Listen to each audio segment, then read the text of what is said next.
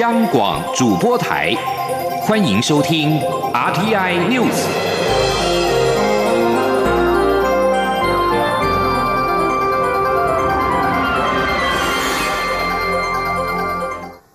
各位好，我是张旭华，欢迎收听这节央广主播台提供给您的 RTI News。中央流行疫情指挥中心今天公布，国内新增二十四例境外移入 COVID-19 确定病例，移入国家分别为印尼二十例、美国两例、英国及菲律宾各一例。台湾至今累计共六百七十五例确诊，其中有五百八十三例是境外移入，而在当中有一百零七例是外籍移工，又以印尼的八十三例占最大宗。有鉴于连日来印尼移工确诊暴增，中央流行疫情指挥中心今天宣布，将从十二月四号起。起全面暂停输入印尼劳工两周之后，再是疫情滚动检讨。记者刘品希报道。近来国内境外移入确诊数量暴增，大多是印尼移工。疫情指挥中心二十号已经宣布，自当日入境的印尼籍所有移工都必须接受集中检疫，并已陆续暂缓八家印尼外国人力中介公司中介移工来台工作。指挥中心指挥官陈时中三十号再进一步宣布，将自十二月四号起到十七号暂停引进印尼移工输台两周，之后将视当地疫情状况，再评估是否自十二月十八号起改为减半每周入境人。人数，至于是否会进一步加强管制措施，或是恢复常态引进，则是疫情滚动检讨。陈时中指出，十一月份每周入境的印尼移工平均为六百六十七人，这次全面暂停引进两周，预计会减少大约一千三百五十名印尼移工来台。如果后续减半引进，则每周的上限为三百三十九人。劳动部劳动力发展署组长薛建中指出。目前在台移工共有六十九点九万人，主要来自印尼、菲律宾、泰国跟越南。印尼共有二十六点五万人，占百分之三十八。对于人力缺口，雇主可以专案媒合本国劳工，选择引进其他国籍的移工，或是在国内承接移工。因应疫情，劳动部已经放宽在台移工的工作年限，到明年三月十七号。政府会尽量留住目前已在台湾的移工，如此对于引进他国移工的需求就不会那么高。由于印尼移工多属社服移工，恐影响民众的照顾需求。陈世忠表示，如果家人因为需要照顾而染疫，反而更不划算。民众可以先透过使用长照二点零服务取代外籍看护。他说。我们对这个所谓的“好家事义工”也特别重视，因为他所接触的都是相关身体比较好虚弱的、抵抗力可能比较差的近距离的接触，哦，所以在这里引起这种亲密关系或者在这家庭内的一个传染，那对我们国家的疫情的控制或对备受照顾者跟家人都有很大的一个影响。所以这也是一个不得已的措施了哈，就是说，确实有这样的一个家事服务的需要，可是因为有这样的需要，那而染疫。我想是更不划算的一件事情。此外，印尼政府日前片面宣布将实施移工零付费政策，由台湾雇主负担移工护照签证、来回机票还有训练费用等。对于台湾这次全面暂停输入印尼移工，是否有助于未来谈判？陈时中说：“这要问劳动部，相关谈判不在指挥中心的防疫考虑之内。”央广记者刘聘熙在台北的采访报道。中央流行疫情指挥中心今天宣布将暂停引进印尼移工。对此，劳动部次长林三桂今天受访指出，劳动部将放宽现有移工在台湾的居留期限，持续开发移工来源国，加大卫福部长照量能，以及利用就业奖励鼓励民众投入长照服务，来弥补相关缺口。记者杨文君报道。印尼疫情严峻，四天来印尼境外移入已高达四十四例。中央流行疫情指挥中心三十号宣布，十二月四号起将暂停引进印尼籍移工入境来台工作两周，并视当地的疫情，再评估是否自十二月十八号起减半原印尼籍移工每周入境的人数。劳动部次长林三桂三十号出席金展讲前受访指出，在权衡之下，劳动部尊重指挥。挥中心的考量。至于印尼籍移工被限制来台，是否有其他的替代方案？林三桂说，除了持续开发移工来源国外，移工跟雇主可以协商放宽他们在台湾的居留期限。他说，对于已经在台湾呢从事照顾服务工作的移工呢，我们也呃同意。那也让雇主跟义工可以做个协商，放宽他们在台工台湾呢停留的一个呃拘留一个期限。另外，也将加大卫福部长照能量，以及利用就业奖励鼓励民众投入长照服务，来弥补相关的缺口。林三桂也强调，这次禁止印尼移工来台是考量国人健康，和印尼明年要实施的零付费无关，两者不能混为一谈，但都是劳动部后续要积极处理的事情。中央广播电台记者杨文君台北采访报道。近日，COVID-19 的境外移入病例大增，今天更是一口气新增了二十四例。秋冬防疫专案明天将会正式启动，所有入境台湾的旅客都需要减负核酸检验报告。指挥中心今天表示，必要时会进行抽查，并请外管查证报告的真实性。如果查出造假，绝对严惩。蔡英文总统傍晚也在脸书贴文，呼吁大家务必要配合，绝对不能够松懈。他也期待台湾再次点亮 Zero 灯号的那天。记者刘品希报。报道：秋冬防疫专案将于十二月一号上路。三大新制包括所有入境及转机台湾的民众，登机前必须减负核酸检验报告；进出八大类场所必须强制戴口罩，以及加强医疗院所通报裁检。在入境台湾部分，有四种情况可免付检验报告。包括奔丧、探视重病亲属等紧急协助，来自无法自费筛检的国家，部会专案经指挥中心同意，以及其他经指挥中心公布的对象。指挥中心指挥官陈时中三十号下午在疫情记者会上表示，指挥中心希望对国人自由迁徙的阻碍越少越好，所以如果无法出具检验报告，只要签署切结书就可以登机返台。入境时会再检视切结书，并自费裁剪。如果切结书不合规定，就予以裁罚新台币一万到十五万元。指挥中心发言人庄仁祥表示，指挥中心已经将入境相关流程的公文发函给各机场跟相关机关，机场前线人员会初步研判阴性检验证明是否为造假。指挥中心疫情监测组组长周志浩则说：“如果造假阴性证明涉及伪造文书的刑责，必要时会进行抽查，查到造假绝对严惩。”他说：“的这个证明的部分的话，哈，那我想我们必要的时候我们会抽查，抽查的必要，如果我们还是可以哈，移请我们的外管来做查证，你在哪里检验的，是查证的出来啊？如果后来证明这不是真的的时候，那绝对严惩。”至于在八大类场所强制戴口罩的规定，民众如果经劝导不听，将由地方政府裁罚三千元以上一万五千元以下罚款。不过，民众仍可以在饮食期间暂时取下口罩。至于在人潮聚集的户外场所，如夜市、传统市场或是公众集会活动等，指挥中心则建议业者管制人数总量，以有效保持社交距离。央广记者刘聘熙在台北的采访报道。中央流行疫情指挥中心今天宣布新增二十四例境外移入的病例，而其中案六五四是本国籍二十多岁女性，九月到英国留学，于十一月中旬在当地裁剪之后确诊，却无视疫情指挥中心规定，照样搭机回台。指挥中心发言人庄仁祥指出，该个案在入境时只有告知有症状，直到后续检疫才坦言在英国曾经确诊，将会就违规的部分进行认定，决定是否开罚。儿童班机的接触者仍然在调查当中。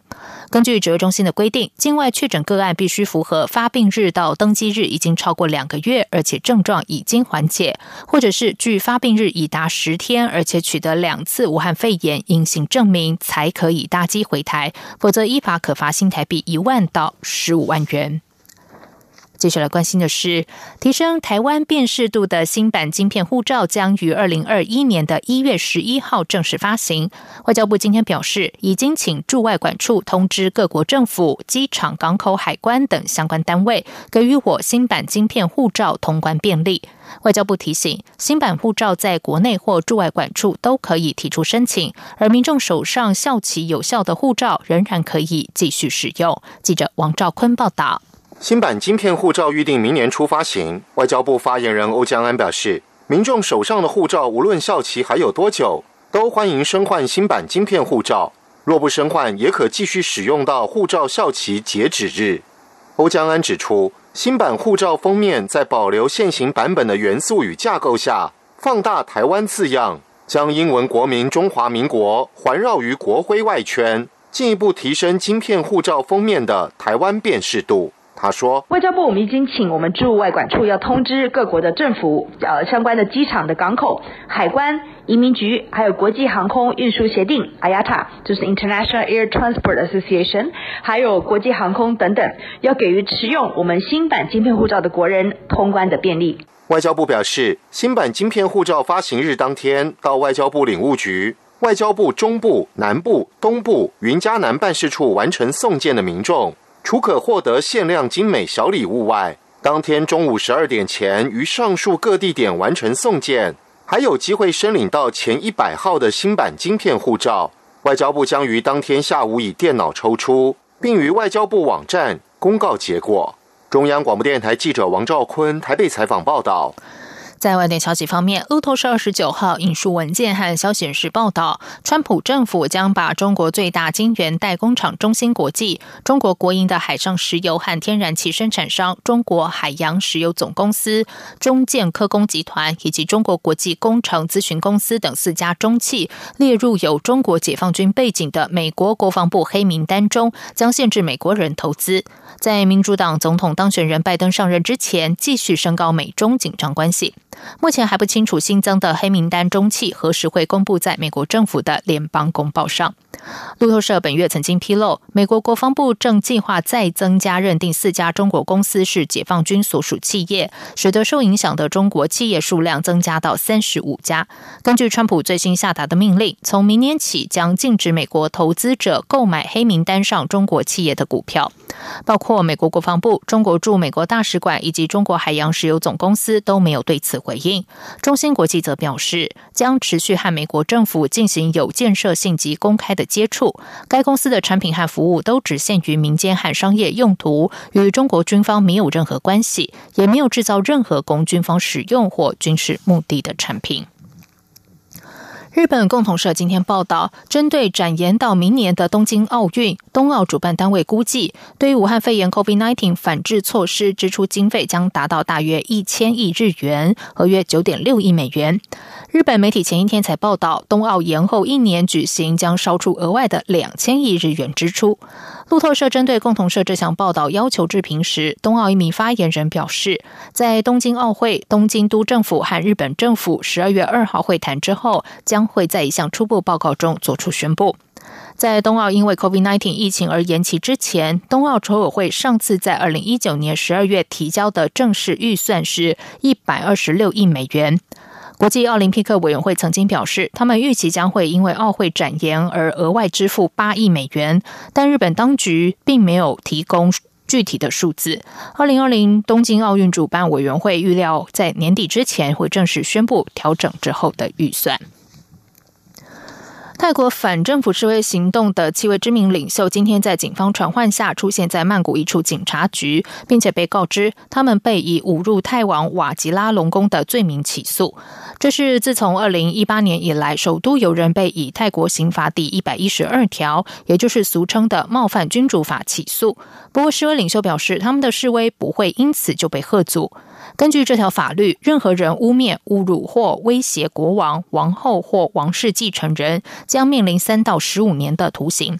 人权律师暨抗议领袖阿农在抵达警察局的时候，向记者表示：“刑法一一二条是不公正的法律，他准备对抗这个司法系统。”被以冒犯君主罪起诉的抗议领袖总共有七位，示威领袖们并没有表示是否会认罪。这七人和另外数十示威人士也面临。其他的罪名起诉都和七月以来的示威行动有关。泰国的示威已经成为数十年来对泰国王室最大的挑战，因为他们打破禁忌，公开批评王室，而根据宪法，王室必须受到敬重。这里是中央广播电台台湾之音。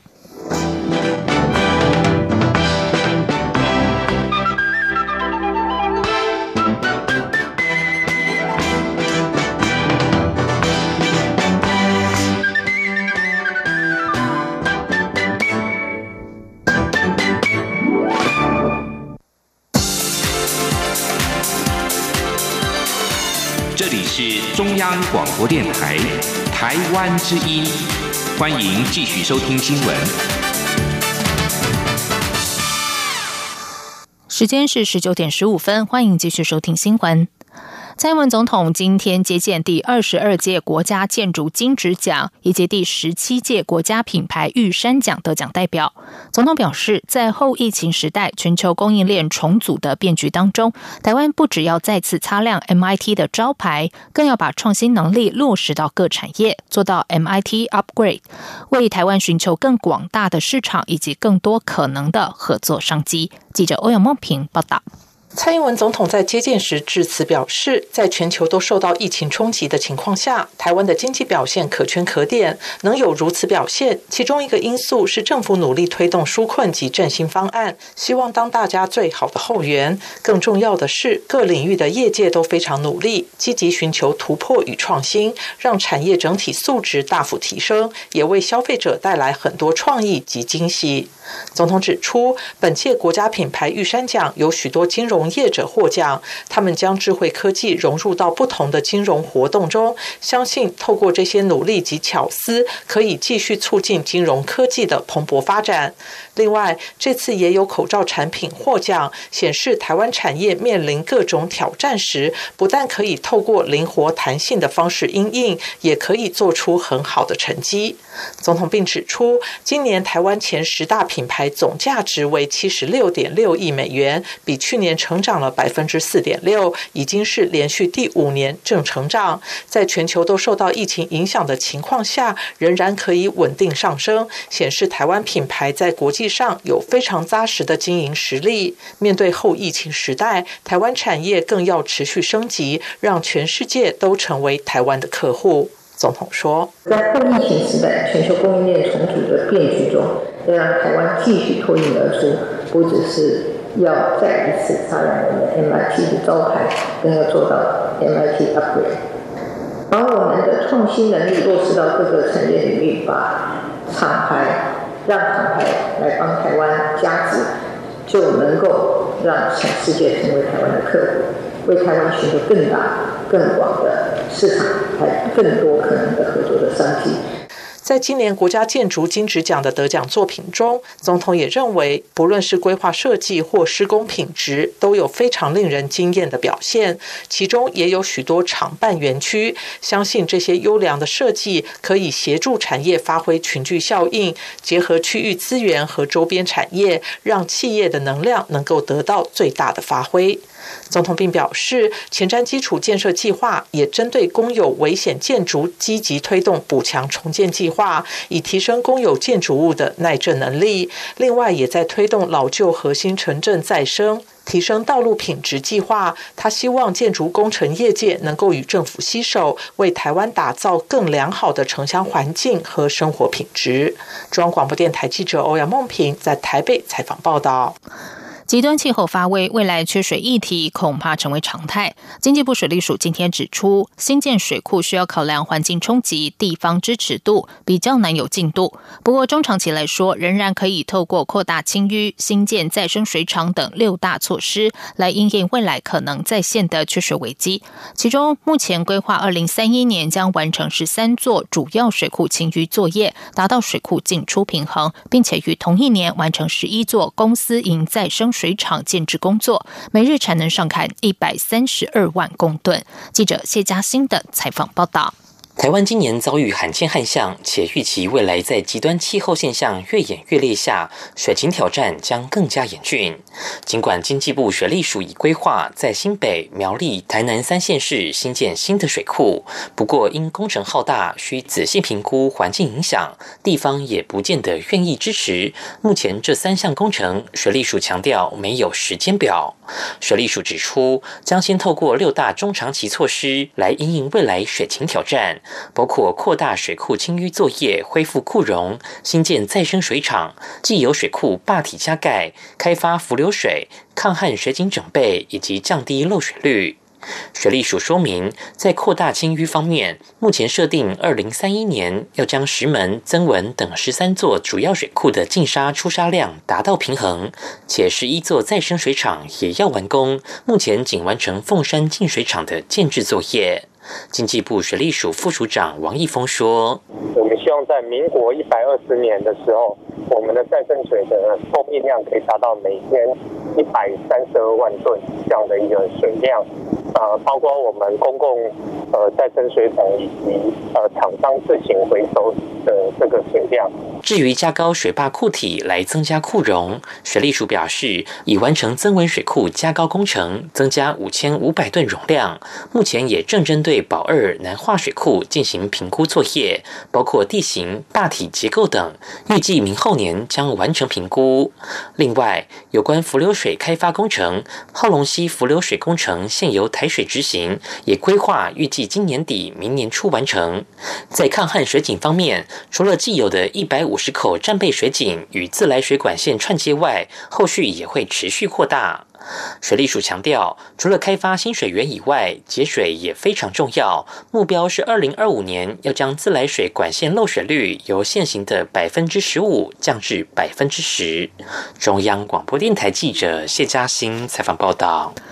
立法院二十七号院会因为莱猪政策爆发了激烈的朝野冲突，国民党立委甚至在议场内丢掷猪内脏抗议。为了避免国民党立委再度干扰阻挠院院会，民进党立委今天中午又开始于议场前排队卡位，守护其他在野党明日质询的权利。不过，国民党团总召林维洲表示，党团已经行文给立法院长尤锡坤办公室，要求院长应该尽速召集朝野协商开放莱猪的行政命令。如果民进党以总执行期间不处理其他议案为由，试图让莱猪行政命令自动生效，国民党团将会拉高抗争态势，一个总预算审查。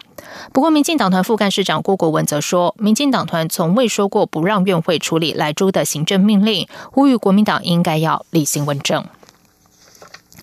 国民党提出顾时安和公投榜大选两项公投案，在十月举办听证厘清争议之后，中选会日前决议要求国民党限期补证。国民党立委江启臣今天在立法院内政委员会质询时表示，中选会二十五号函告要求限期补证，中选会二月二十五号完成补证审核，顺利的话，大约明年三月才能够进入二阶段联署，但联署名单查核需要六十天。江启臣表示，明年的八月二十八号就要举行。公投在前后时程被压缩的情况下，国民党只剩下一个月的时间完成三十万份连署书。他批评中选会以行政手段阻挠国民党的公投案。对此，中选会主委李进勇答询时表示，所有公投案的行政程序都是公开透明，中选会不可能只手遮天，特别拖延国民党的公投案。李进勇表示，就他接触的公投案，只有一个提案不用召开听证，国民党的提案跟其他公投案没有不同。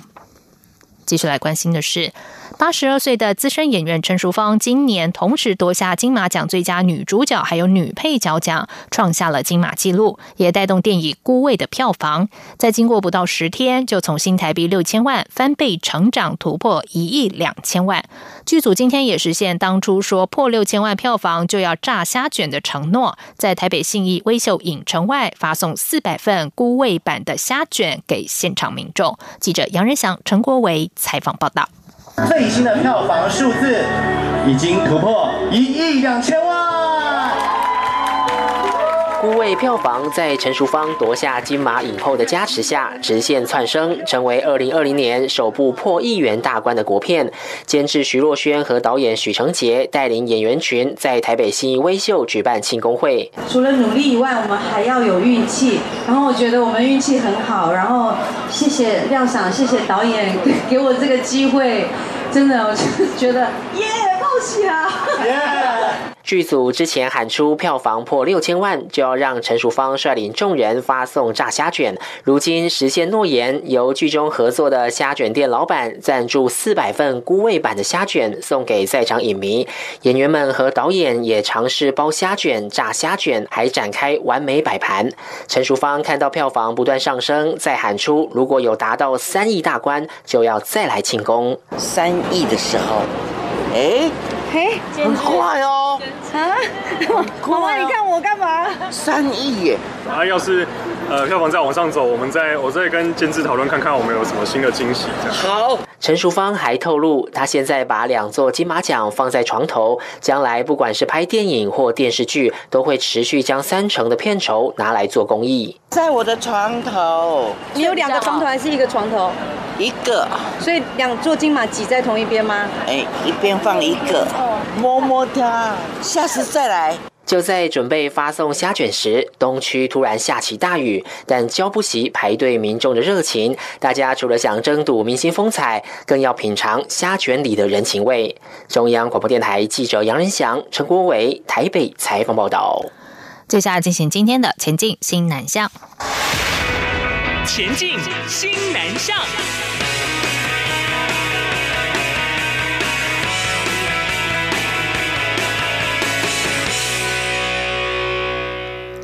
在全球 COVID-19 疫情严峻之下，台湾防疫得宜。台大医院不但透过科技和网络将台湾成功抗疫的经验分享给他国，现在更突破疫情限制，成功让八位印尼种子医师人员来台进行临床训练，展现台湾医疗软实力。记者刘品希报道。台大医院自二零一二年起与印尼的医界展开密切交流，但今年受到疫情影响。国际间的交流与互访锐减，台大医院改以视讯的方式跟印尼多家公私立医院进行线上课程及研讨会，但考量线上交流有限，在卫福部、外交部的支持下，历经数个月跟印尼医院及相关单位协商，终于有突破性的进展。十月起，共有八名印尼种子医师人员陆续抵台，到台大医院总院及云林分院展开四到六个月的临床训练。代训医师开训典礼三十号上午在台大医院总院举办。台大医院云林分院副院长马惠明表示，今天的代训典礼体现台大医院分进合集，推行国际医疗，学员们学习的广度及深度都增加许多，也可连结台湾的产业。他说：“我觉得有三个很重要的意义，第一个就是学员的学习的深度跟广度增加的哈。”那其实我们是呃一家接单三家服务，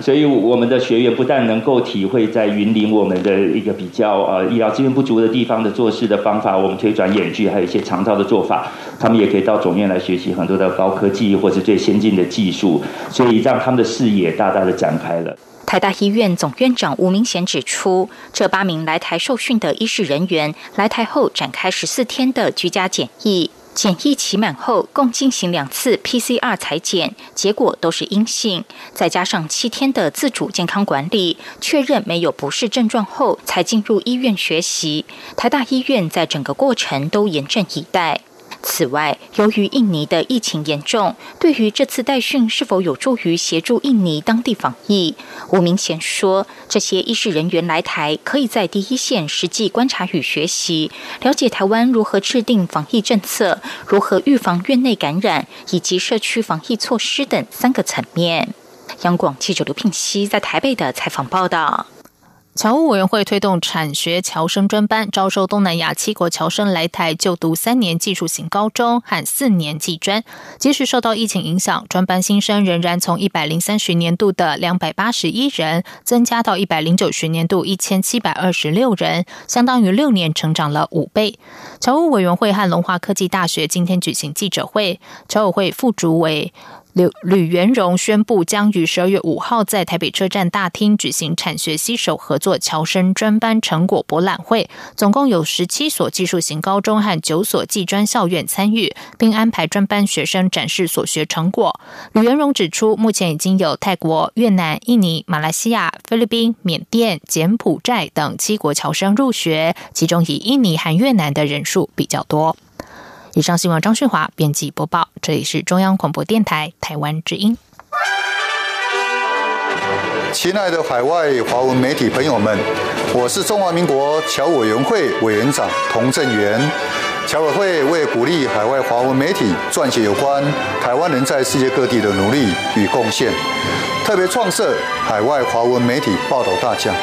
规划平面、网络报道类、广播类两类各三个奖项。整件作品只要能展现海外华文报道的专业及深度，就有机会获得美金两千五百元的奖金。报名自即日起至十一月三十日止。相关资讯请上侨委会官网或脸书专业查询。让我们一起汇聚全球侨